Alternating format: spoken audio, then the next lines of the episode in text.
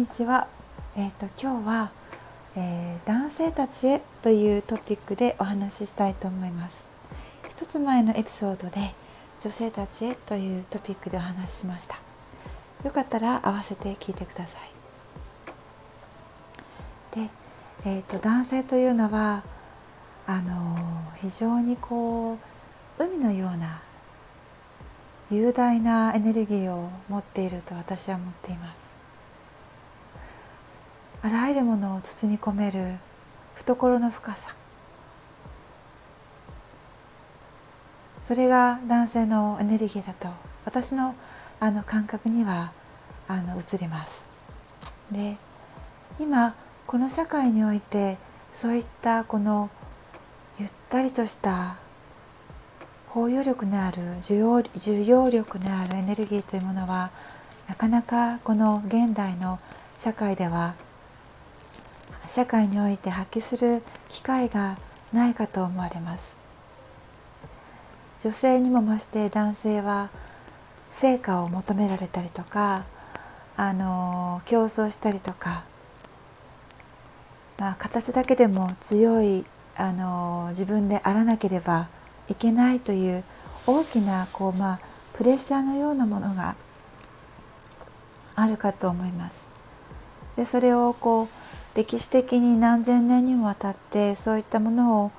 あの求められてきた男性たちはそれを自分の中にこう取り入れてしまってそれをさらに外側からだけではなくて自分自身の内側から自分自身に課しているというなかなかの二重苦の中であの多くの男性は日々あの暮らしているんじゃないかなと思います。であのこれまではそういった生き方がまああの大切ではないですけれどもあのそれがまあ社会のデフォルトのような形で男性はこうあるべきとかこういった生き方がまあ真っ当だとかそういったものがありましたよね。であのこれからの、まあ、地球っていうのはそれがどんどんどんどんこうそうですねまあそこにある歪みとか歪みというものですねこれまでの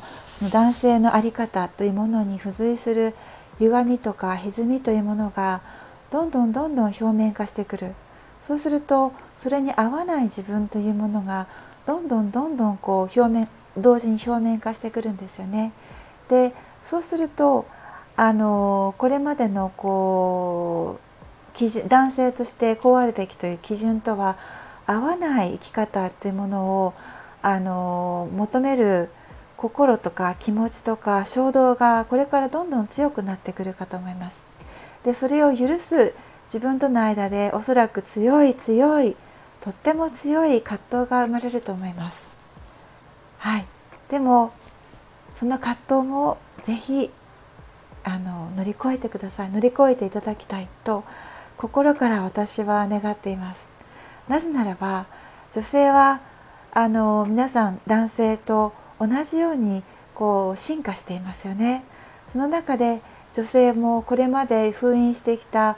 もう女性としてのたおやかで豊かな自用力のあるエネルギーというものをこれから本気で表に出してもう抑えることなく発散していく女性たちが発散することを自分に許す女性たちがますます増えていきます。でそれにインスピレーションを受けてこれまでも固く封印してきた女性たちも少しずつ出していくようになるでしょう。でそういった女性に必要なのは鎧をかぶって自分じゃない自分表面だけの強さで頑張ってきた男性というものは合わないんですよね。同時にあのそういったペアではなかなかこう調和が取れなくなるしあのそれぞれにまた共に進化していく必要があります。だから男性はそういった鎧を少しずつ下ろしていくそうするとあのもう社会で存続できないんじゃないなくなるんじゃないかとかいろんな恐怖が湧いてくるかと思うんですが実は自分の中の内側が変わるとそれを映し出すように外側の状況もどんどん変わっていくのであのその流れにうん乗るようにしていただきたいなと思います。人生は自分らしくなればなるほど自分らしくあることを許すようになればなるほど素晴らしいものになっていきます。だからその中で自分の弱さとか自分のこう心細やかな心とか男性が本来持っている繊細さというものを許してあげてほしい。でそういったこう男性の海のように包み込むそして繊細なエネルギー本来の男性性というものを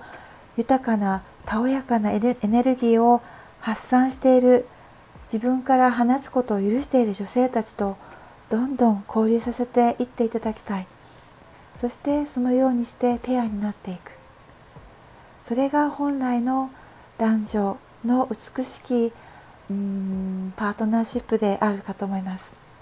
これはただ男女が愛し合って子供を作ってで子供を学校に行かせてなんとか定年まであのどちらかまたは両方が勤め上げてもうヘロヘロになって定年迎えてあとは旅行行こうかと思ったら病気になっちゃったっていうそういう人生では全くないんですよね。